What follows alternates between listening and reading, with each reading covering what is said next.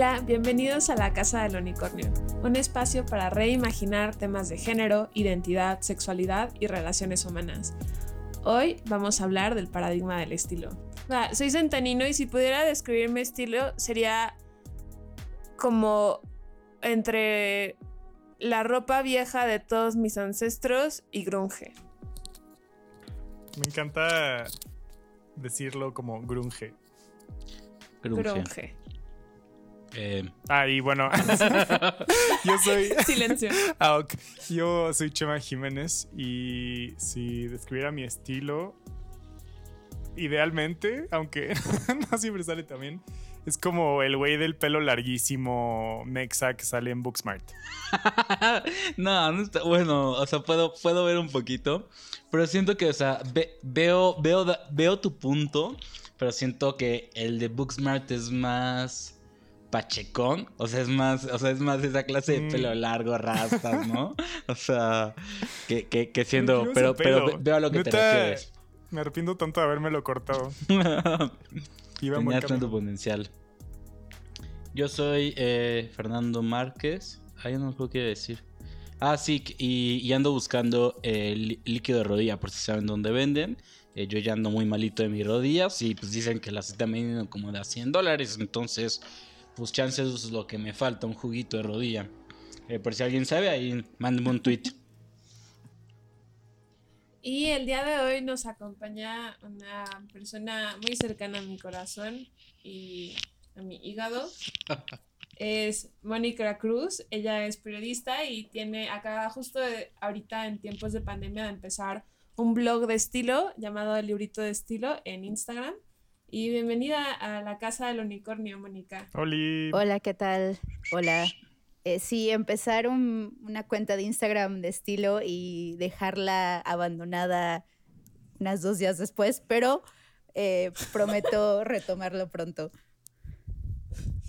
Bienvenida, Mon. Gracias. Oye, y podrías, bueno, antes que nada, ¿quieres dar una pequeña introducción de, de ti? Sí, yo soy Mónica y eh, en la universidad me apodaron Mafalda que era un insulto, pero para mí era un cumplido. Siento que es lo mejor que alguien te podría decir. Incluso si siente que te está insultando. ¿Qué clase de pendejo piensa que, es el, insulto? El insulto era por, por cómo me peinaba. Hubo, una época donde me gustaba usar como diademas o listones en la cabeza y, yo tengo el pelo como muy amarañado. Entonces, la gente básica de la universidad simplemente veía la apariencia de Mafalda y decía, ese se parece a Mafalda, pero no, yo creo que en su vida habían leído alguna tira de Mafalda y entonces me dijeron Mafalda y me decían Mafalda y yo decía, ay, qué chido. No realmente me entienden mis compañeros de la uni, no, era, era bullying, pero bueno, al final resultó bien para mí. Oye, hablando de compañeros de la uni, em, creo que tienes una historia respecto a tu experiencia con unas ciertas personas. Estilo y universidad. Sí, sí, sí es, es, definitivamente una de las vivencias que marcó mucho mis años de juventud y que... ¿Qué? ¿Ya no somos jóvenes? todo pasó eh, sin que yo estuviera presente, ¿no? Fue algo que yo me enteré mucho después, que había sucedido en, en el dormitorio de la universidad. Eh, para dar un poco de contexto, yo estudié en la Universidad de las Américas en Puebla, en Cholula. No soy poblana, soy chilanga, pero si es poblana, no le crean. estudié en, Puebla. Eh, y sí, pues eh, la UTLA tiene como este sistema la gringa de que vives en dormitorio dentro de la universidad, dentro del campus. Y pues yo estaba muy emocionada por empezar mi vida universitaria, era primer día del primer semestre y este me tocó vivir en un dormitorio eh, que está dividido por suites, les llaman, así como si fuera hotel. Y este, en cada suite viven ocho estudiantes, en este caso ocho estudiantes mujeres, ¿no? Y hay cuatro cuartos, entonces compartes la habitación con, con una chica, ¿no? No sé por qué, pero presiento que esta este chica va a ser medio perra en la historia. No sé por qué. Sí, es, es, es, que, ¿sabes qué es otra cosa que me da un poquito de pena? Que es como la típica eh, historia de, de película gringa así de la, de la desubicada que, empieza su universidad, así, así era yo. Es que eso es lo que pasa cuando tratas de, imitar, ah. de imitar las escuelas gringas, creando el campus y todo el sistema. Lo que acaba sucediendo es eso, ¿no? Mónica, ¿te cogiste en algún momento a, algún jugador de americano de las Águilas? No, pero no son los aztecas. Ay, los hmm. aztecas, casi. Este, no, pero fui a comisión disciplinaria porque en mi, en mi cama estaba dormido un azteca y ni siquiera me lo había cogido. O sea, simplemente estaba ahí dormido. De verdad, o sea, quien me conoce me va a creer, te lo juro. Close enough, Mónica, close llegó El, llegó el fiera, que así les decían a los polis de la universidad. Yo pensé que al güey dije, no mames. Y ya abro y me dice, usted va a comisión disciplinaria. Y yo, ¿por qué? Porque tiene un hombre dormido en su cama y volteo y era la primera vez que lo veía. El problema es que la gente entraba y salía en el, en el cuarto y pues se quedaban a dormir a veces y pues ahí estaba el el fiera. El gordo ah, ese dormido. Y no, y no estoy diciendo gordo por fat shaming, sino le decíamos gordos porque cuando eh, iban a, la cafetería de la UTLA se acababan la comida. el equipo de fútbol americano y nos dejaban sin nada. Entonces por eso le decíamos los gordos, pero no es fat shaming, por favor. No, crean que soy de esas. Estoy teniendo FOMO súper cabrón de no haber estudiado en la UTLA.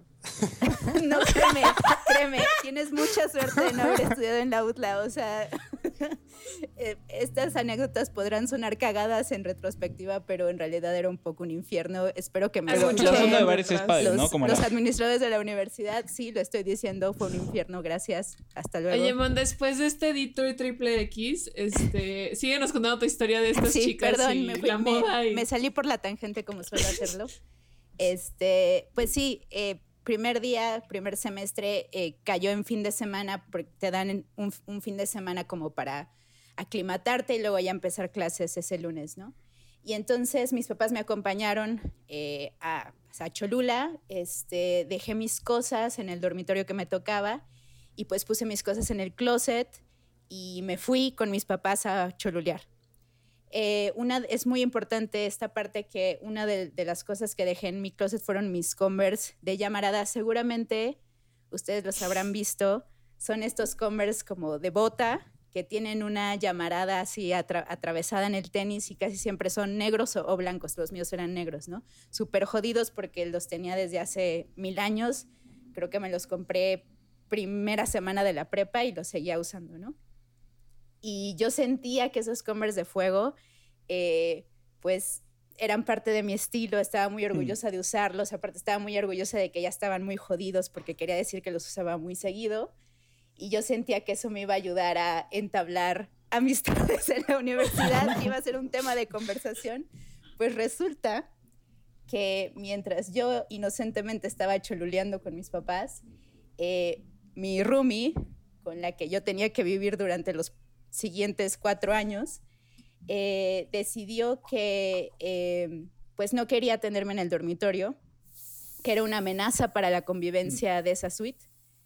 Y, este, y entonces em, salió a dar un discurso al resto de las roomies de que yo tenía que irme de ahí. ¿Por qué?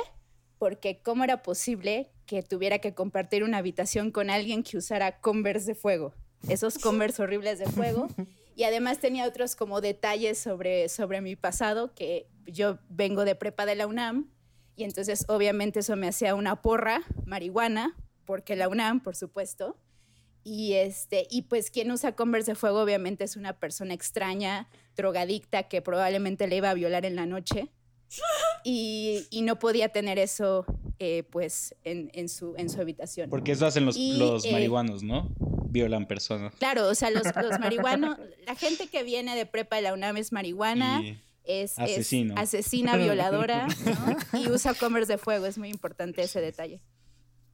Entonces, eh, trató de convencer a, las, a las otras seis eh, roomies de firmar una, una carta para el regente del dormitorio para que yo me saliera de la suite, me reasignaran a otro lugar, ¿no? Porque no podía vivir con ellas, porque era una amenaza para, para su armonía de roomies. y afortunadamente una de ellas, que acabó siendo una de mis mejores amigas, eh, pues se negó, dijo, ¿por qué no la conocemos? Y se me hace súper culero que eh, una persona que apenas está empezando la universidad, es su primer día en el dormitorio, vaya a recibir la noticia de que la van a correr del dormitorio simplemente por, por lo que dejó en su closet, ¿no? Y, sí, es ridículo. Y después de mucho eh, litigio y mucha discusión y mucho bullying, pues al final, eh, como no pudieron llegar a un consenso porque esta chica se negó a firmar, pues entonces me dieron chance de estar ahí y pues ahí estuve dos años y creo que fue después como de seis meses, una cosa así. igual Tamara me, me corregirá si escucha este podcast, pero sí, fue muchísimo después que yo me enteré de esto. Yo pensé que todas me querían y que me habían dado la bienvenida con todos los brazos abiertos, pero no. Fue bastante, bastante rudo mi inicio, eh, pues no consciente de, de mi vida en dormitorio, ¿no? Está cabrón la información que no, sé, o las historias que se hace la gente en la cabeza a partir de ciertas cosas que alguien usa para vestirse o expresar su estilo.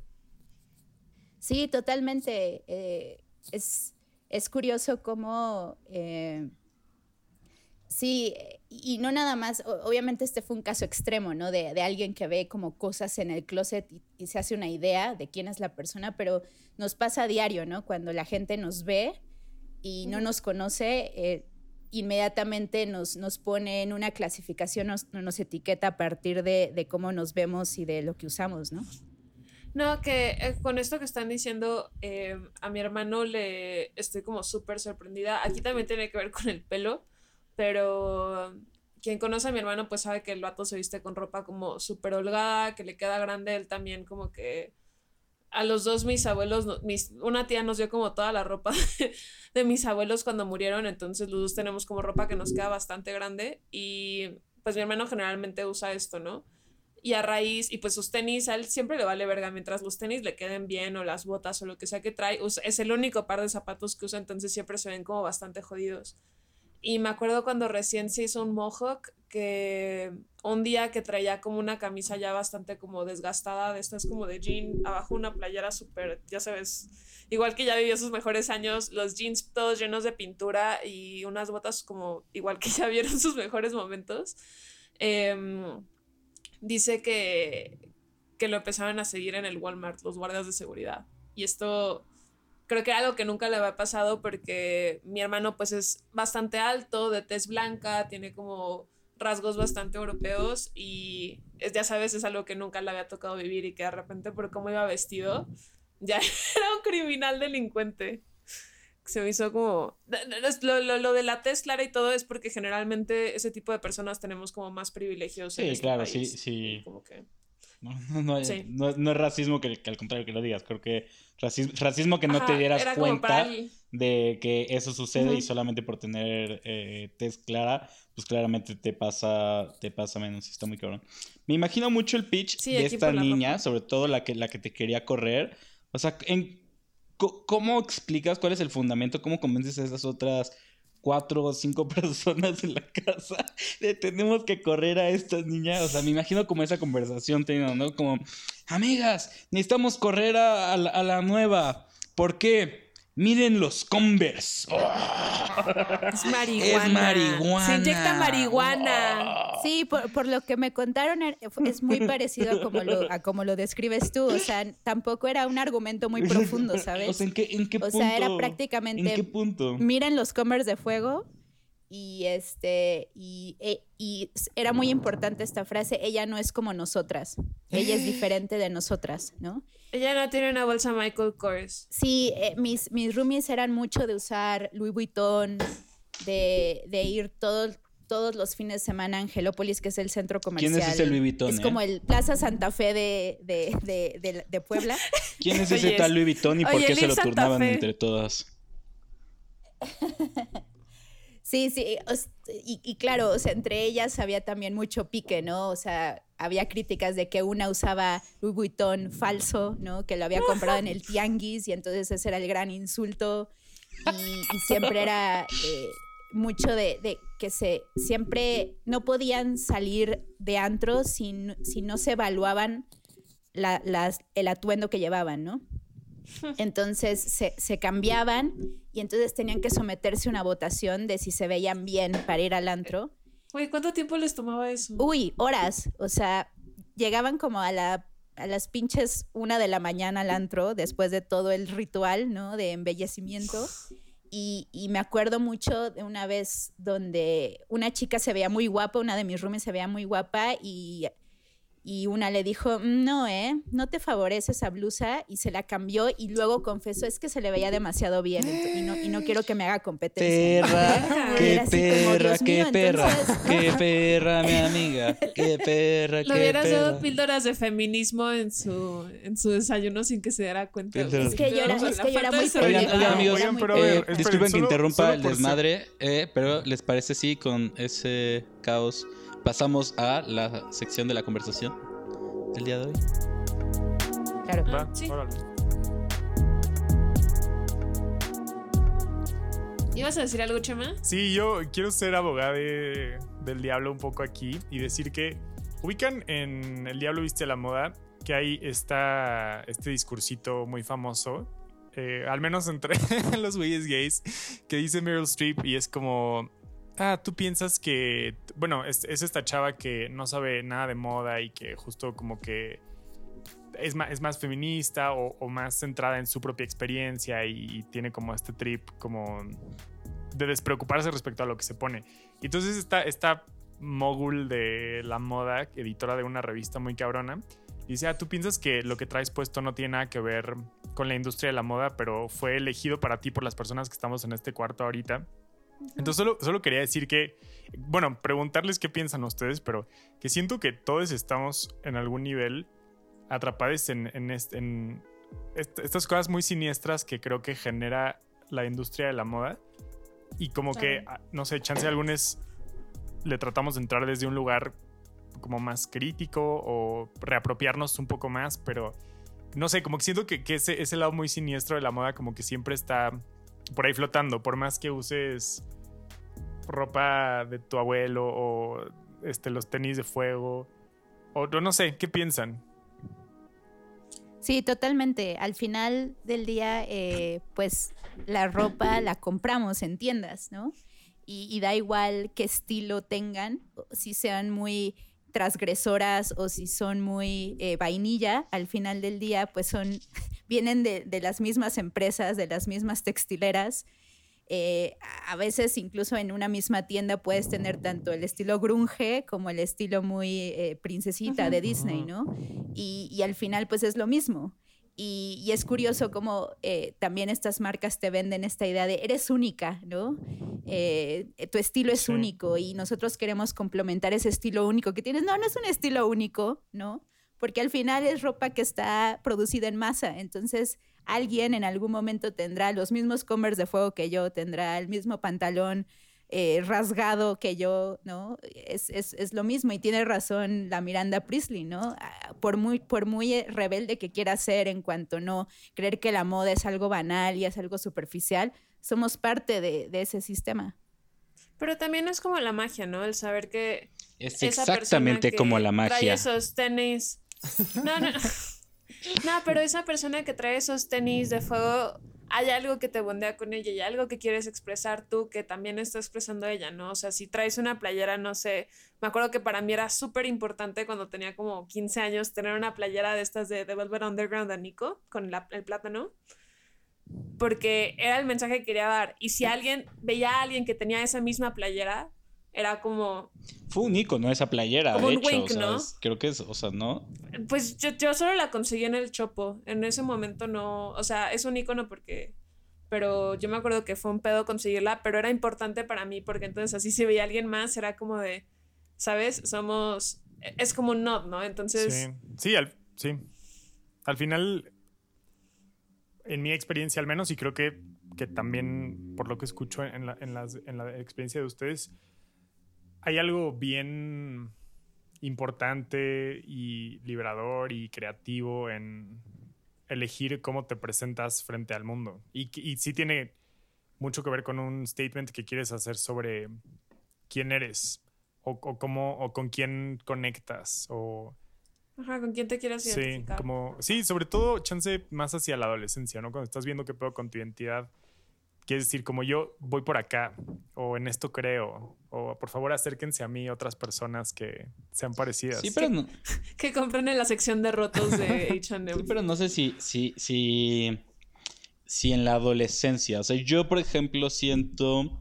Estoy de acuerdo, como en la parte de que a huevo, como que eres parte de, de este sistema.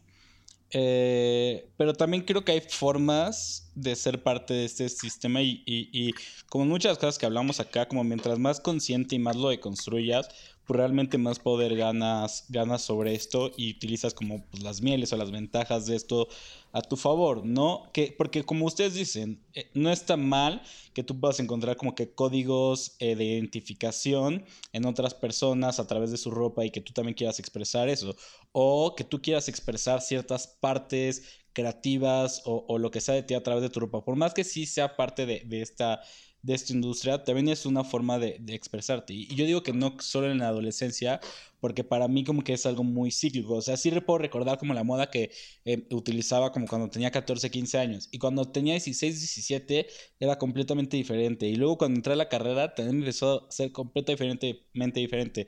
Y luego que salí de la carrera empecé a trabajar y empecé a utilizar camisas. Y luego ya que llevaba un rato trabajando, me quité las camisas este, y me pasé más a playeras. Y ahora me gustan más camisas porque ya casi voy a cumplir 30. Entonces creo que son, no, o sea, como que creo, creo que es un ir y venir y simplemente como que también está expresando diferentes tal vez momentos o hasta emociones que tienes ese día, ¿no? O sea, yo hay días que de repente digo, bueno, ahorita traigo una camisa puesta y me, estoy en cuarentena y nada, como, pues hoy me quiero sentir bien y me puse una camisa y ya, ¿no? Entonces como que creo que, creo que esas mieles también son... son son parte de ello. Cuando caes en, como el caso que decías, Mónica, de es que si no es de marca o no, pues bueno, entonces porque realmente ahí lo que tal cual estás atada a un consumismo y lo que tú estás buscando expresar simplemente es ese estatus, ¿no? Que digo, pues bueno, eso es lo que esa persona está sacando a partir, es el mensaje que quiere dar, ¿no? Sí, totalmente. Yo, yo creo que, como, como bien decías, el, el chiste es estar conscientes y estar informados de cómo funciona este, este modelo de negocios y mientras tú no caigas víctima de, de, claro. de lo que te quieren ¿no? Em, eh, los mensajes que te quieren enviar las marcas, que te quieran imponer cierto estilo porque eso es lo que está de moda, o, o, que te quieran imponer ciertas marcas, ¿no? Como es impresionante toda esta cultura del youtuber, del, del flexing, ¿no? Que ahora eh, parte de, de, su, digamos, de su contenido es también presumir lo que tienen, lo que han ganado a través del, del, YouTube. Y entonces es mostrar toda la ropa Gucci que tienen. Y muchos dicen, yo esto lo he usado una vez, esto ni siquiera lo he abierto de Está la muy caja. cabrón eso, ¿eh? Pero sí, sí, sí, es impresionante cómo eh, eh, es, si es un consumismo desmedido que ya ni siquiera es para usarlo, sino para coleccionarlo en tu closet. Oye, ¿no? y una, una y, perdón, no, tú sigue y... y eh... O, o, o, te querías una pregunta por, por, algo que dijiste. ¿Tú crees cómo sí, ha cambiado claro. eh, tal vez un poco el paradigma de dónde vienen los mensajes de la moda? O sea, ahorita que tú dijiste como que la onda de, lo, de los influencers, sí, completamente la onda de, de, de, los creadores de contenido, como por, ello, por eso las marcas les mandan como tanta ropa y, y así. ¿Cómo sienten que ha cambiado el, el paradigma de, o sea, sienten que hay más presión en torno a seguir ciertas tendencias? O, o, o, antes era peor, o, o an ahora es tal vez mayor, pero está más. Eh, eh, hay ma mayor diversidad, eh, no sé. Ay, yo aquí quiero citar a un gurú del estilo que daba clases en el centro, que es como esta persona súper culta, que es Gustavo Prado, y me, me acuerdo un vergo que tiene un video en YouTube justo en el que habla que en estas generaciones, o sea, como a partir del 2015-16, murieron las subculturas, ¿no? Y que ahora todo es una mezcla de todo. Y que gracias al Internet ahora tenemos, hay estas modas que están como clashing. Mientras tienes a personas que se están vistiendo con vestidos que son más A-line tipo de los 50 y que es como una tendencia fuerte, también estás teniendo a personas que están teniendo flashback a los 90 y al mismo tiempo otro, otro, otro pedazo de gente que están en el normcore y otro pedazo de gente que están como en, en, en los 70s, ¿no? Y entonces justo como que lo que él explica es que la apertura del Internet hace que ya pueda, no haya como una persona que te está diciendo, te tienes que vestir así, así, así, así. Obviamente si hay como ciertas tendencias que, van a dominar como en, las pasarelas y en las colecciones que van a tener ciertas marcas, pero lo que va a usar la calle, la gente como en el streetwear y los estilos que van a definirlos ya están tan abiertos porque en internet puedes como tu Pinterest puede tener de todo, ya sabes, no es que ahora en los noventas todos vamos a usar este baggy jeans y, tus camisas, este, ajá, exactamente, sino que justo el internet y tiene tanto como que tienes toda esta oferta de todo esto y tienes todos estos influencers que te van a hablar de cosas distintas. Entonces, creo que como que todo está más abierto y como que es más libre, ¿no?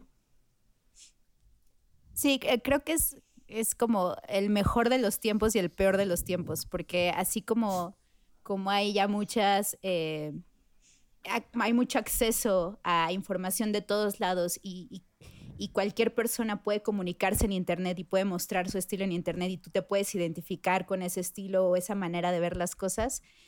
Siento que también hay un hay como una invasión silenciosa también de las marcas de apropiarse también de, esos, de esos como eh, olas creativas, ¿no? Lo veo mucho, por ejemplo, eh, eh, yo soy muy fan de una youtuber que se dedica a comprar ropa en estas tiendas de segunda mano del ¿Cómo se llama? Se llama Best Dress, como la mejor vestida, Best Dress. Y es una chica muy cagada que es, que es muy que tiene esta onda muy awkward, donde incluso ella misma dice que se siente muy incómoda luego blogueando porque se siente muy consciente de, pues, de la ridiculez que es bloguear, ¿no? Y, este, y es muy inteligente, estudió cine en UCLA y, también tiene un estilo muy bonito de hacer sus videos y, y, a mí me gustaba mucho el mensaje que tenía de no compres ropa nueva, ve a la, tienda de segunda mano y transforma esas, esas prendas en, algo tuyo, ¿no? Y entonces son piezas únicas y, le enseña a las chicas cómo usar máquinas de, coser, cómo usar tijeras para hacer sus crop tops y en vez de irlos a comprar a Urban Outfitters, los, pueden hacer ellas y les costó 5 dólares la, blusa en el, en el Goodwill, ¿no? Y, lo que me dio mucha tristeza es que ahora se acaba de mudar a Nueva York y ahora eh, YouTube la, la apadrinó, de, por decirlo de alguna forma, y la, y la mandó al New York Fashion Week. Y entonces ahora su blog está mostrando la pasarela de Marc Jacobs mm. y está pasando, está entrevistando a Vera Wang y está entrevistando a las supermodelos y, y perdió un poco esa esencia que tenía, que era mucho más humana y mucho más, pues, eh, no, pues sí, más terrenal, ¿no? Para, para el resto de, de nosotros que nos pudiéramos identificar. Ahora está en Fashion Week con, con, con el poder de YouTube y, y, y siento que, que ese es como un poco el reflejo de lo que están tratando de hacer estas grandes marcas para algo que es genuino y que, y que es muy orgánico, se lo apropian, ¿no? Y para, para hacer dinero ellos y para hacer tendencia a ellos. Y creo que es, es una amenaza fantasma que yo creo que deberíamos estar más conscientes, tal vez. ¿Podemos tener moda sin capitalismo? Está pesado, ¿no? Muy, qué duro. podemos tener cualquier cosa sin capitalismo. Ahorita estamos hablando de moda, Mónica Cruz. Por eso. No, o sea, pero. Pero, a ver, no, no sé si voy a poder articular esta idea, pero.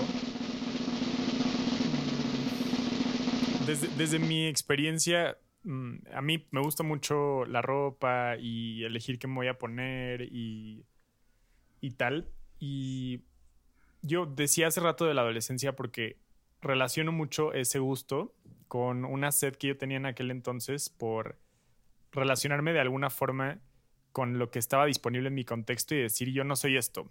Era como una respuesta. Y ahorita que, que Mónica platica de esta chava en su blog, siento que hay algo también ahí. Es como está este sistema y están estas reglas y yo quiero ver cómo me inserto aquí, pero desde un lugar más propio, ¿no? Como que estoy tratando de, de individuarme de una cosa como un poco más colectiva. Y hay algo de eso que se me hace muy, chido y que creo que también ha estado presente en algunas subculturas. No sé si han visto una peli que se llama Velvet Goldmine, por ejemplo, pero como de esta época en, en, el Reino Unido donde empezaban los güeyes a usar como pelo largo y crop tops y cositas de terciopelo y como a, como esta época de Iggy Pop, justo hablando de, de Velvet Underground y eso Em, entonces, no sé, como pienso en esas diferentes subculturas y que chance em, hay como muchas ideas detrás de lo que se hace con, la ropa y es como un pronunciamiento. Em, que no creo que se escape al final del capitalismo, porque nunca, yo creo que nunca podemos realmente salirnos de la matriz de poder y lenguaje que regula todas las relaciones, pero de alguna forma creo que como que si te das cuenta que existen y, usas esos elementos más juguetonamente, sí siento que hay algo que es un poquito más, no sé si diría subversivo, pero por lo menos como un acto de resistencia. Y siento que eso es algo bien cool que yo asocio con adolescentes porque siento que, no sé, hace rato decía, decía Chiquis que conforme creces, de repente también va pasando que quieres vestirte de acuerdo a tu edad. Entonces, mm. como que a lo mejor vas dejando un poco de lado eso. Em, entonces, bueno, no sé a dónde iba con todo esto, pero son algunas ideas que tengo. Oiga. Sí, es como un poco cuando los punks modificaban su... No sé si Velvet Goldman aparece esto, no la he visto, pero me recuerda un chingo cuando los punks este, modificaban su ropa, ¿no? Y todo era como muy do it yourself y muy así como esto es lo que quiero mostrar. Y es como muy esta onda. Yo sí también lo relaciono mucho a la adolescencia porque era cuando empiezas a jugar con esos límites, ¿no? Y de qué es lo que quieres mostrar. Digo, cuando eres adulto ya puedes comprar la ropa que quieres porque tienes todo el dinero que, quieras darle a eso. Y obviamente va cambiando tu estilo, ¿no? Porque pues sí, vas creciendo y va cambiando las posibilidades de todo. Pero sí, solo quería decir eso, los punks. No, no tiene que ver también un poco, digo, no sé cuál es su opinión al respecto de qué tanto influye tu estilo con tal vez la pareja que buscas. O sea, porque hemos hablado como tal vez de factores de identificación y hablando tal vez como de algo tan, pues bueno, como tan, tan, tan de, la creación de tu imagen. O sea, qué tanto... porque claramente debe de pasar por nuestra mente, ¿no? O sea, como que eh, el nivel de tal vez como que el, el o, el sex appeal o incluso como el tipo de sex appeal que tú quieres proyectar, tal vez por lo que tú consideras atractivo de cierta forma o no sé, ¿qué, opinan? ¿Qué opinan? Creo que... ¿Puedo, compartir una historia que va a sonar, va a sonar super shady y sí lo es un poco. Pero yo, mi ex más reciente era como... el nombre. Este güey. era un güey como panista, o sea, no sé, se vestía como un modelo de American Eagle, básicamente. y yo como que lo jodía mucho porque le decía que era muy basic y no sé qué. Y qué mal, mal, bullying en el noviazgo y la chingada. Pero sí, me acuerdo que hubo esta, este momento que yo recuerdo con mucha claridad en el que estaba tan clavada con esta persona yo que hice como esta limpia de mi closet y, no, en el momento no me di cuenta, pero sí había como este deseo de mi parte como de gustarle más o ser más como palatable para su sensibilidad o lo que yo imaginaba que, quería para conocer a su mamá o yo qué sé, ¿no? Y, y, es algo que me duele mucho porque en retrospectiva digo como, güey, no puedo creer que tiré esto. ¿Dónde? Bueno, no lo tiré, lo doné, pero, o sea, no puedo creer que saqué esto de, de mi casa. ¿Dónde estará ahora?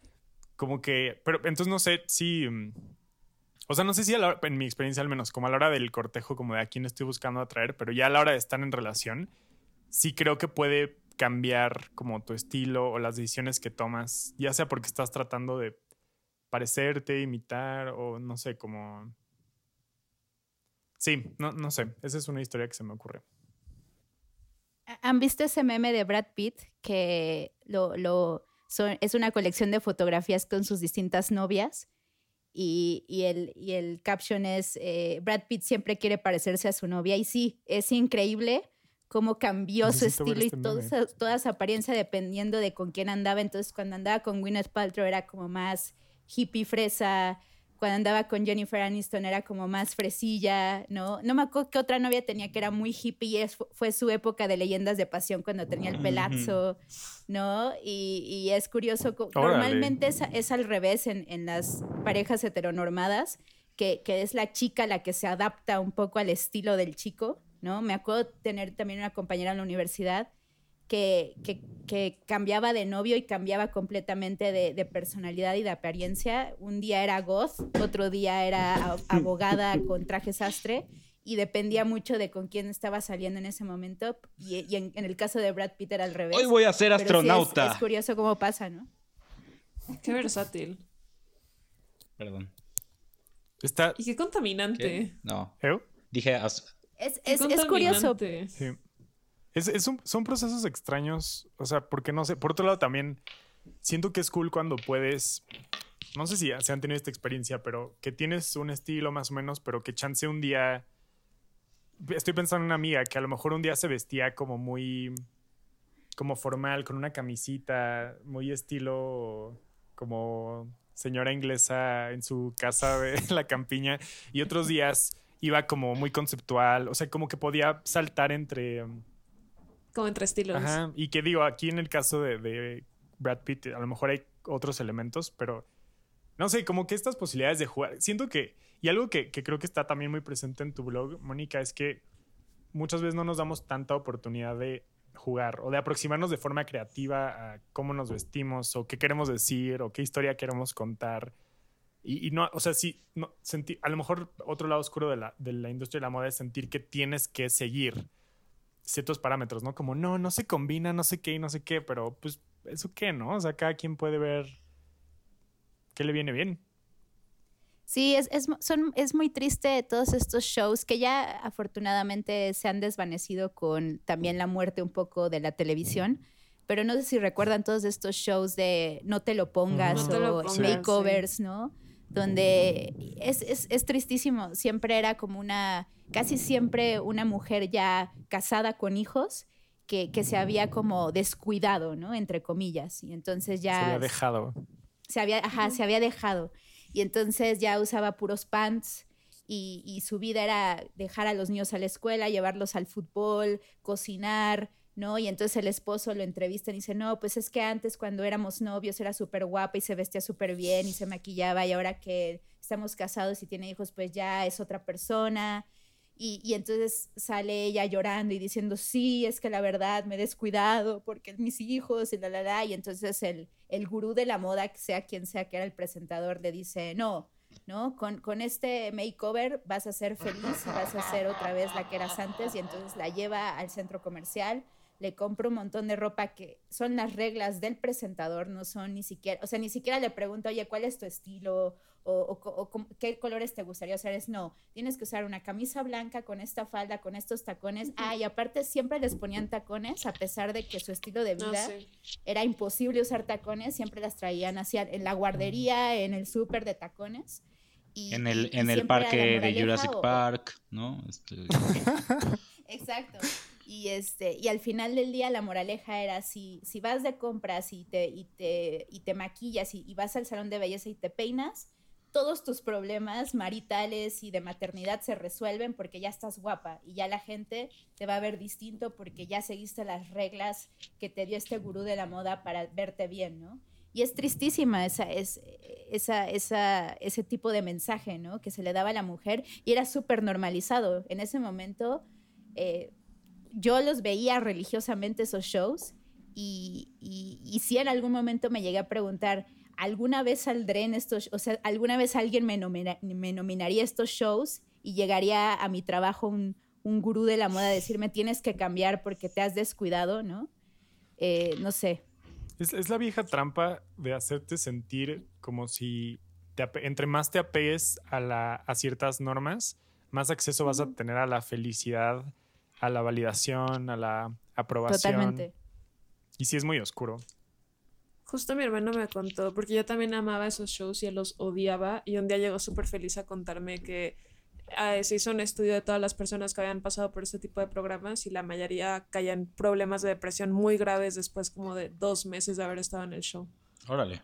No lo dudo ni tantito, porque sí, o sea, es como, es como ponerle un parche ¿no? A, una serie de, situaciones y ni siquiera sabemos si era un problema, ¿sabes? O sea, ni siquiera sabemos. Claro, para la... propia persona, ¿no? Pero, por ejemplo, y lo comparas con como es, es el programa ahora, que digo, tal vez sería la traducción de eso, que es el, el, el de los Fabulous Five, eh, ¿no? Que ya no es, eh, que, que, que, incluso el makeover tiene que ver más con, con estar bien contigo y sí hablan como de verte bien y todo, pero tiene más con ver, verte bien para ti, ¿no? O sea, como que, güey, por cuidarte, por quererte, por amor propio. Y creo, y creo que ahí es como que justamente es esa línea, ¿no?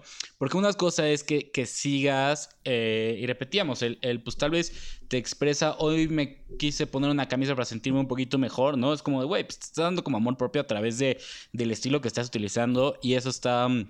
excelente, ¿no? O sea, el chiste es que, que tú logres expresarte, que logres eh, eh, mostrar tu personalidad, que logres eh, comunicarte, que logres encontrar una, una un identificador a través de, de, ello, de la moda, pero que no sea tener que seguir la línea de alguien más por pertenecer. Excepto las camisas floridas de Tan que le puso a todo el mundo en French Talk durante la primera temporada. El mismo puto look para todos los vatos. Estaba, estaba empezando su carrera. Hay que sí. Es, que, yo creo que, eh, o sea, me gusta la filosofía que tiene el show porque eh, también plantea un poco que como hay ciertas personas que ni siquiera han explorado esa parte de su vida, como el estilo, entonces les dan como una base y ya de ahí ellos pueden ir construyendo su propia identidad, ¿no? Porque hay gente que de plano nunca en su vida ha puesto pie en una tienda, nunca en su vida ha sabido cómo escoger una camisa o, qué, o qué le va bien o qué no le va bien o qué le gusta o qué no le gusta. Y entonces estos, estos güeyes dicen, bueno, ¿no? Te vamos a, dar un empujoncito, te vamos a dar algunas, algunas guías para que tú ya de ahí puedas, eh, ¿no? Construir tu propia identidad. Y, lo que es bonito es eso, como, como dice Chiquis, que no es no es el makeover, sino es la, o sea, las consecuencias de tú sentirte bien y, de, y de hacer cosas que te sirven a ti para tu bienestar, la, el resultado es que te veas bien, ¿no? El resultado es que, es que te den ganas de vestirte, te den ganas de arreglarte, ¿no? Pero primero tienes que resolver cosas internas y luego ya lo externo se, se, muestra después, ¿no? Y que un elemento clave ahí yo siento que es que alguien te dé permiso de acceder a la experiencia, ya sea de elegir lo que te quieres poner o de sentirte bien o de sentirte hot o de sentirte creative con, con lo que estás eligiendo y es, y es muy bonito. A mí me gusta mucho. Seguro tiene eh, lados oscuros, pero me gusta mucho esta serie. Y sí creo que refleja un cambio cultural si la comparan con su versión original. Cabrón, Sí, sí, es, un trip completamente distinto. Sí. Ya lo como muy curioso, ahorita con todo esto que dicen de que les dan como esa primera oportunidad, que creo que eh, por lo menos a mí me pasaba que yo me sentía como súper intelectual hoy de cuando éramos morra para mí el estilo era como algo que solo accedía a la gente rica o la gente frívola, ¿no? Y en lugar de aprender a verlo como algo que es, que hacemos todos, o sea, al final del día vestirte es lo mismo que comer, ¿no? Este, es necesario y lo tienes que hacer. Creo que tú y yo comemos de formas muy diferentes. Ah, no. este, eh, pero siento que todavía sigue habiendo como este tabú, ¿no? Acerca del estilo y de cómo poder vestirte bien, que no necesariamente sea estar al, último grito de la moda, ni como... O sea, que el que te importe cómo te vistes, no quiere decir que, que solo te importe como cómo te ves, ¿no? Sino que tiene como esos otros layers y es algo que siento que no necesariamente nos enseñan a unpack, pues, o que pues es algo chido y con lo que te puedes divertir. Oigan amigos, eh, nos acercamos cada vez un poquito más hacia, hacia el margen y antes de que pasamos a los tips que eh, nos tienes, Mon, eh, ¿quieren algún tema que quieran más eh, tratar para cerrar? Íbamos a hablar, por ejemplo, de cosas que no nos gustan de la moda, algo así por el estilo, ¿no? O, de mitos y cosas que nos molestan. Yo sí, si están cool con eso, quisiera hacerle un poquito de espacio a ¿Cómo puede ser em, muy relevante el tema de lo que te pones cuando tienes una identidad que no es tan binaria o que por, por alguna razón no se apega como a... No, no, sé, como todo este rollo de que entras a una tienda y está dividido en secciones eh, para hombre y para mujer. Claro. Y, y como esta experiencia como muy literal em, en, la misma disposición del espacio que, que, te dice como no, no puedes cruzarte para acá y todo el proceso que implica navegar eso en caso de que alguien sienta esa, ese deseo. Y lo empoderador pero malviajante que puede ser si eres mujer pasarte a la sección de, de, hombres y comprarte la camisa ahí porque es la que te quieres poner. O si eres güey eh, y quieres ponerte una falda. O si no sé eres una persona que no presta tanta atención a este rollo del género o se quiere relacionar de otra forma con eso y pues nada más quieres ir a escoger ropa que te gusta. Eh, pero como si es este, o sea, no sé, justo creo que en, ciertos casos así como que se, se, nota que que como decía Nino, no es solo una cuestión frívola, como de, ay, sí, me quiero poner esto y qué hueque soy, sino que, hay, hay, más ahí. Sí siento que hay como mucho más. Ay, ahorita que estamos diciendo de... Es, es, otra cosa, pero de cosas que nos cagan. Me caga como toda esta idea de que hay cierta ropa para ciertos cuerpos. Mm. Y que cierto tipo de vato tiene que usar este tipo de camisas. Mm. Y si eres mujer y tienes cierto tipo de cuerpo, solo puedes usar este cierto tipo de vestidos. Es, me caga porque es súper limitante y cambia. Si te vas 20 años al pasado, lo que decían era algo completamente opuesto. Eso me caga. Sí, al final es otra forma en que te limita, ¿no? Como, o sea, aunque tu identidad sea más cisgénero, pues de todas formas es como, güey, qué chingados, ¿no? Si quiero ponerme esta chancla y no hay para el grosor de mi pie. Tú nos habías hablado, Nina, de algo de la ley, de una ley de, tallas en Argentina, ¿no? O, Mon. Perdón que me interrumpí, ah, perdón. Nina. No, no pasa nada. Este, Nino, no, justo, Nino.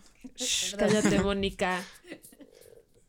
No, que en, Argentina hace uno o dos años pasaron esta, por fin pudieron pasar esta ley eh, que se, llama la ley de talles en Argentina, que básicamente lo que dice es que las grandes marcas de ropa a nivel mundial, los estudios que tienen como de, de las tallas que tienen las mujeres y los hombres, no son reales, por lo menos para diferentes países, ¿no? Son como muy euro, europocéntricos, no sé cómo decir, eurocéntricos.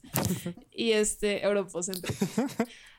Son muy eurocéntricos. Entonces lo que establece esta ley en Argentina es que todas estas marcas van a tener que adecuarse a, los cuerpos de los y las argentinas. Y entonces desde tallas de zapatos hasta como el tamaño del, de un cuello, em, van, a, van a responder, todas estas marcas van a tener... Ah, porque además todas las marcas una talla, no sé, 8 en Zara es un diferente 8 a un HM y un diferente 8 a lo que vas a encontrar en Bershka, no sé. Entonces lo que ellos quieren es que todas las, la misma talla 8 sea igual en todas las tiendas de Argentina y que además el rango de tallas que haya responda a los cuerpos que tienen los y las argentinas. Y lo que están haciendo es que cada 10 años van a medir a argentinos de todo el país, de todas las diferentes regiones. Con eso van a sacar un promedio, digo, desde zapatos hasta todo y este, las marcas van a tener que producir ropa según las tallas reales de los argentinos y no lo que tenga un o una modelo en, en España o no sé. Qué chingón.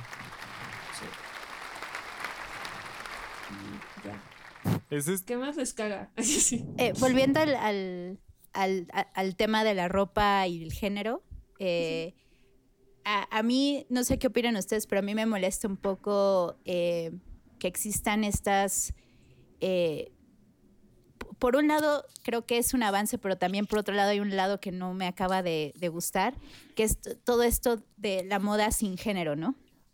que son líneas de, ropa, pero lo que, lo que me frustra es que siempre cuando dicen sin género es casi siempre más, más tendencioso hacia lo masculino que hacia lo femenino, ¿no? Siempre es como la sudadera holgada, el pantalón holgado, como eh, colores muy neutrales. Colores muy neutrales. y entonces es porque, ¿por qué no puede ser así como le, llaman sin género, pero que sea una falda entallada? Exactamente. o que sea algo Con, brillantina. Ese es el mundo, ese es el mundo con el que soñamos.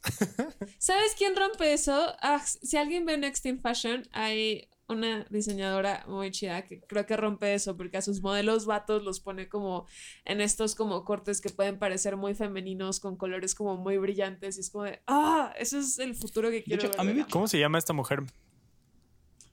Minju Kim.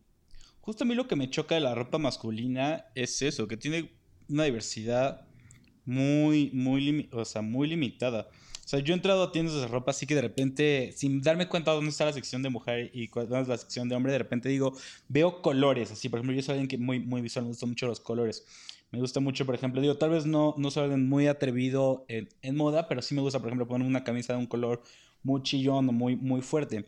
Y luego esa clase de cosas no las veo en la sección de hombres, porque la sección de hombres es todo gris, es todo, incluso tú lo ves en una boda. ¿Cuál es el dress code? Como que a mí me gusta y, yo luego siempre lo hablo con un saludo a Jos, Jos y yo siempre lo, lo, lo hablamos, de cómo pues nosotros que somos pues tal vez, eh, pues no sé, somos tal vez hombres más sensibles, pues sí nos, nos gustaría también pues, o sea, buscar un traje de otro color y, como, ¿sabes? Como que tener un poquito más de expresión y no vernos todos iguales, porque justamente también es, eso, ¿no? O sea, estamos hablando de, cómo te puedes expresar bien a través de, tener colores y moda y estilos, y como que para los hombres es pues como todo, ¿no? No, tú no te puedes expresar. Tú vienes aquí a estar serio y, no, y no llores, ¿no? o sea.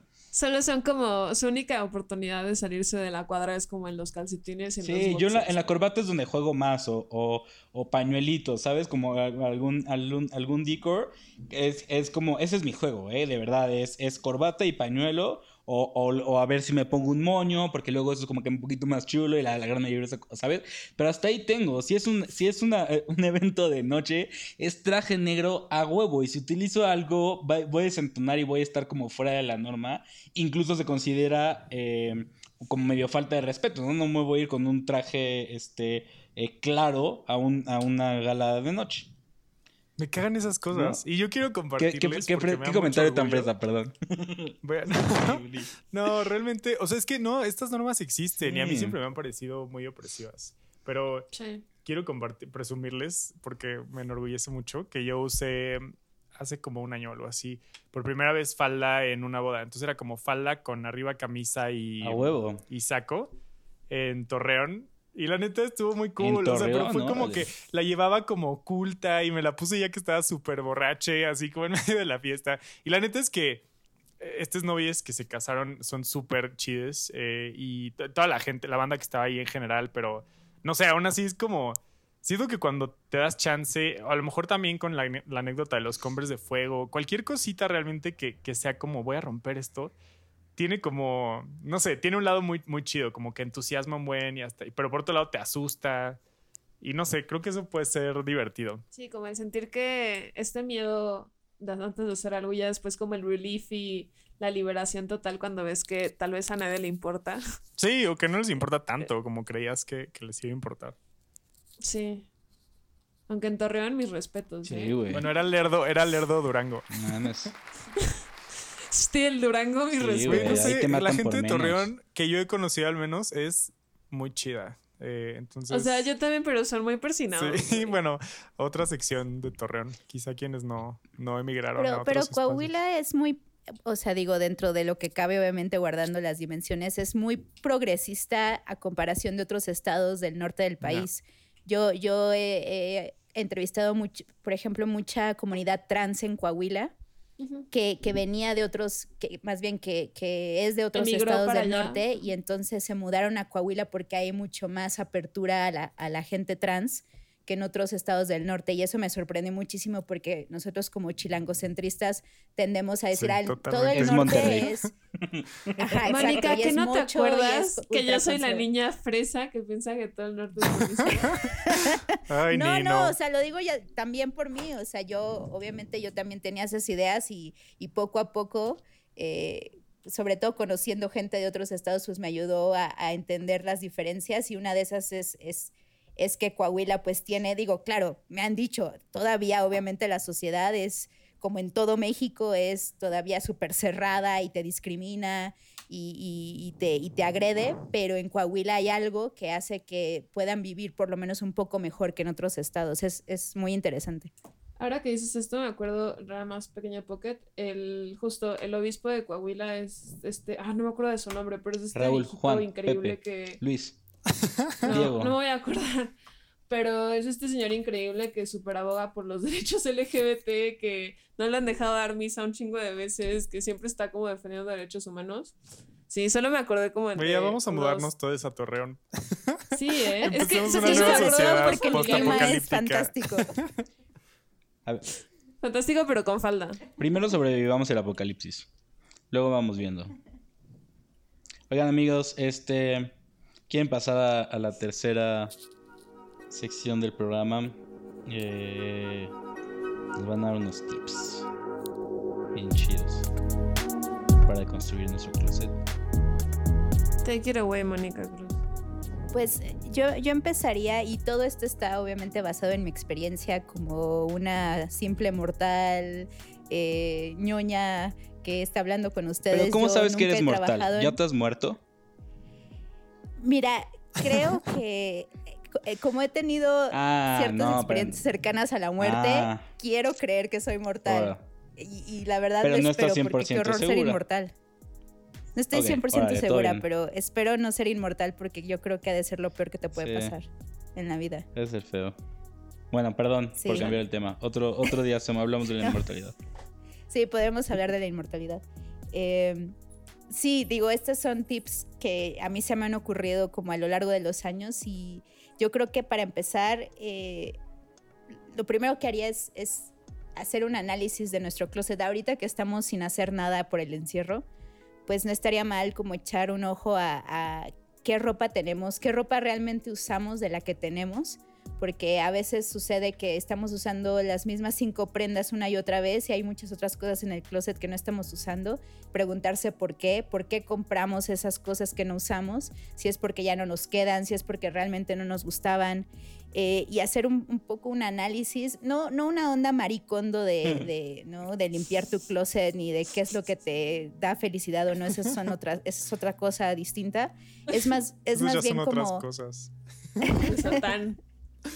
Sí, son, son cosas más como del minimalismo y que si quieren podrán hablar en otro, en otro show, pero este, más bien como para tratar de, de encontrar esa identidad y ese estilo particular a través de lo que está ya en el closet, ¿no?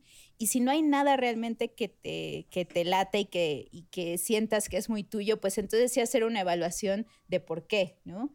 Y, tratar de, de, explorar mucho en internet y en libros y ver qué es lo que nos atrae, qué colores, qué formas, y, sobre eso empezar a, crear como un, collage de, cómo nos gustaría vernos y qué es lo que nos gustaría eh, expresar a través de la ropa. Creo que es un muy buen e primer ejercicio para, para, darse cuenta y como, y como decíamos antes, hay gente que nunca se ha dado esa oportunidad y creo que ahora es momento de darse esa oportunidad y, no creo que sea una cosa banal ni superficial porque al final del día creo que sí, todos nos tenemos que vestir y creo que no está, no está de más eh, pues tener ropa que realmente nos haga felices y que sea cómoda y funcional sobre todo, o sea, que tenga esas tres aristas, ¿no?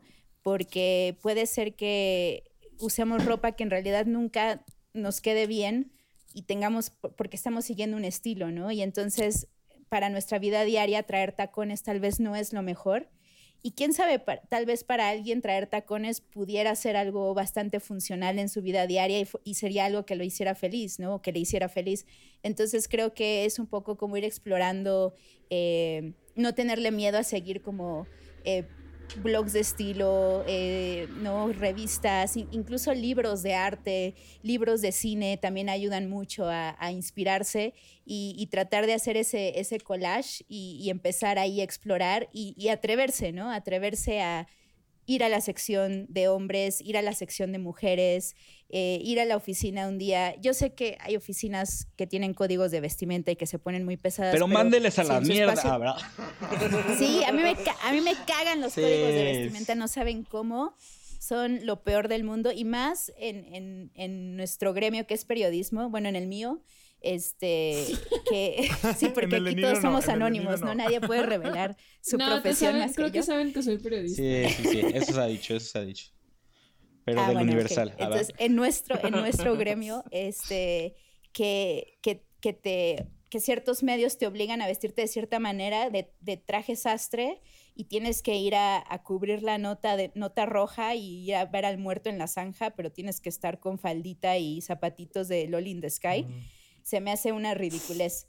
Y, y, este, y eso debería morir, ¿no? Sobre todo en, en profesiones donde de verdad la, la, ropa es muy importante que sea funcional. Uh -huh. Entonces, eh, yo digo, obviamente no, yo me veo muy valiente aquí hablando y, y sería muy difícil yo retar un código de vestimenta, sobre todo en una empresa muy grande, pero hay que atreverse a poco a poco, ¿no? Tal vez no, no ir completamente así súper fuera de la norma, pero sí usar ciertos aretes que le pudieran molestar al, al, gerente de la empresa, pero que no puede hacer nada al respecto. Si me piden usar corbata, pues voy a usar la corbata más chillona, que tenga así holo, hologramas en la corbata, ¿no? Y, y, atreverse un poco a, a, expresarse incluso dentro de los parámetros godines. ¿no? Mi corbata favorita y es mi corbata de Gryffindor. Fin del comunicado. Perfecto, sí. ¿Y, y qué importa qué edad tengas, la verdad? ¿No? O sea, yo, yo creo que los Potterheads son, son eternos, o sea, no tienen edad.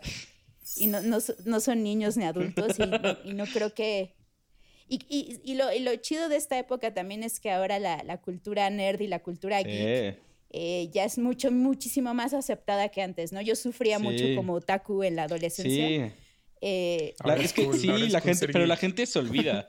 O sea, yo que sí jugaba Magic y así, o sea, como que neta o sea, la gente se olvida de que neta hubo una época donde neta no era nada cool. O sea, no, o sea, ahorita presumo mis, mis, mis, tarjetas de trofeo que tengo de, de, primeros lugares de los torneos, ¿sabes? O sea, es como lo pongo en mi, en mi perfil de Bumble. Nah, es broma, ya ni tengo perfil de Bumble. claro, claro. Oigan, ¿y saben qué? Un, hablando de seguir blogs de estilo, eh, un muy, muy, muy buen lugar para empezar ese mm, librito de estilo. Pueden buscarlo en Instagram. Gracias. Así todo junto. Y justo ahí, a mí me gusta mucho, em, como justo estos ejemplos que tú pones, donde es como inspiración, ¿no? Entonces hay como, no sé, unas flores o un cierto patrón que viste no sé dónde.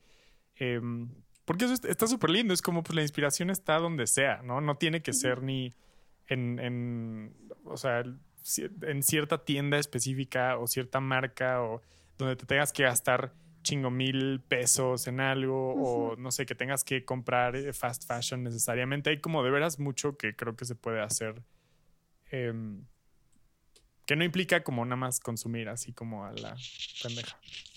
Consumir pensándole. Sí, yo creo que también les aconsejaría como eh, seguir estas, a estas influencers con mucha mesura porque hay una delgada línea entre buscar inspiración de cómo se visten y se empezar a sentir esa ansiedad de no verse como ellas, porque muchas de ellas son súper flacas, tienen cierta tez, eh, tienen cierto estilo de vida y entonces puede haber un punto en donde una sienta que, tiene que aspirar a ser así, ¿no? y todos sabemos, bueno, sabemos, pero luego se nos olvida que, pues Instagram es mucho los filtros de una vida que no es tan idónea como, como se, lo, se pinta, pero hay, crea a veces mucha esta ansiedad de no me veo como esa chica, no me veo, o sea, puedo, puedo comprar la misma ropa o el mismo estilo, pero no me veo como ella y entonces eso puede crear ansiedad en, en las personas.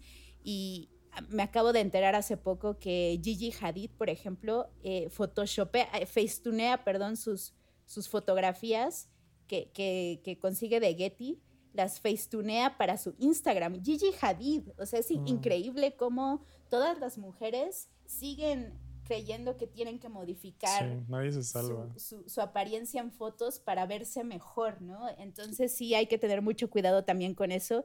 Y, y sí, es, mejor también buscar inspiración en, otros lugares, ¿no? En la naturaleza, en la arquitectura, en los libros, en, en la gente que nos rodea.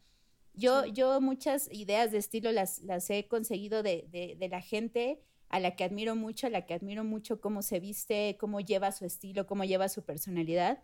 Y le, les he robado un par de ideas y creo que ese también es un muy buen punto de partida. Me encanta. Muchas gracias. Me gusta. Sigan la cuenta. Eh, sí, ya voy a postear pronto. Está bien, sé gentil contigo. Estamos haciendo lo que se puede en medio de este. Sí, sí, a mí esto de la, de la productividad en cuarentena no se me da mucho, pero le intentaré, tal vez incluso si ya acaba la cuarentena, que no, sé cuándo será eso, tal vez lo, siga también. Buenísimo. Pues muchísimas gracias. Gracias, Mónica. Bien, bienvenida al programa que no sea la última vez. No, no, no. A menos que haya problemas técnicos. Ah, ups. ¿De qué hablas? Eso nunca pasó. ¿Qué? ¿De qué hablas? No entiendo. Nadie sabe ni supo nada. eh, Chema, tú quieres. Oh, perdón, termina. No, no, no, no. No, eh, yo iba a cerrar. ¿Tú quieres eh, dejar tus redes? No, no, no. Eh, sí. a mí me pueden encontrar en Twitter e Instagram como Garchump. G-A-R-C-H-U-M-P. Nino, ¿cómo te invoca la gente? Ya voy a pedir mi juego de cuija para poder hablar contigo. Nunca contestas mis WhatsApps. Si dejan, si dejan una olla de frijoles tres días afuera, eh, al tercer día, cuando empiecen a sentir como un olor que les pueda hacer eh, cosquillas en la nariz y abren esa olla de frijoles, eh, si dicen Nino, Nino, Nino tres veces apareceré dentro del caldo. Así un poco como en, en Encantada, cuando se aparece la bruja. Con... ¿Cómo se llama este actor inglés? Increíble. Ah, el que hace como del ayudante de la Ah, el que es Peter Pettigrew, ¿no? En Harry Potter. Ajá, el que sale en, en la peli esta de Mike Lee sobre... Ah, sobre este pintor. Puta madre. Esperen, perdón, dije una grosería. Pero siempre hemos dicho que, según yo, se vale muchísimo, ¿no? Timothy Spall. Ah, The Turner. Timothy Spall. Me encanta cada quien sacó lo suyo. Yo referenciando a Encantada y a la pelista de Mike mm. Lee. Y ustedes a Harry Potter. Pues claro. Em, a Timothy Spall. Un poco cuando se le aparece la bruja a Timothy Spall. Ustedes serán Timothy Spall Me gusta. Manden fotos. Em, yo soy Fernando Márquez y también los invito a seguir la cuenta de Storycraft MX, así es el handle, Storycraft Media y es mi nueva productora. Eh, igual, no tengo nada, no tenemos nada ahorita puesto, pero eventualmente también vamos a estar poniendo información del podcast ahí para ya también poder utilizar ese espacio como notas de pie eh, y como que poder brindar un poquito más de información sobre los capítulos que vayamos eh, haciendo y así no tenga que ponerlo siempre en mis personales. Y bueno, pues, igual pondré muchas cosas por ahí en el siguiente año. Entonces, pues bueno, si les interesa la producción de contenido, pues bueno. Y nada, los quiero, amigues. Me encanta platicar con ustedes. ¿Qué vamos a ver la ah, próxima semana rápidamente?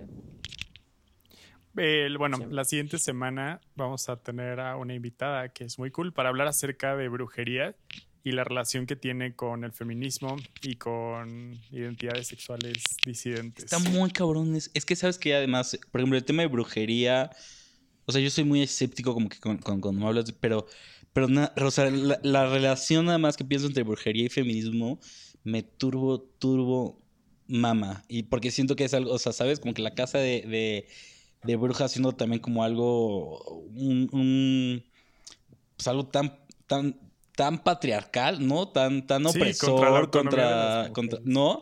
O sea, tiene, tiene todo el sentido. Pues bueno, nos espera un capítulo interesante. Amigos, últimos comentarios. Mónica, muchísimas gracias. ¿Algo más que quieras decir? No, nada, gracias por la invitación y pues eh, voy a esperar con ansia ese próximo capítulo. Uh, va a estar cool. Ya amigos. Super.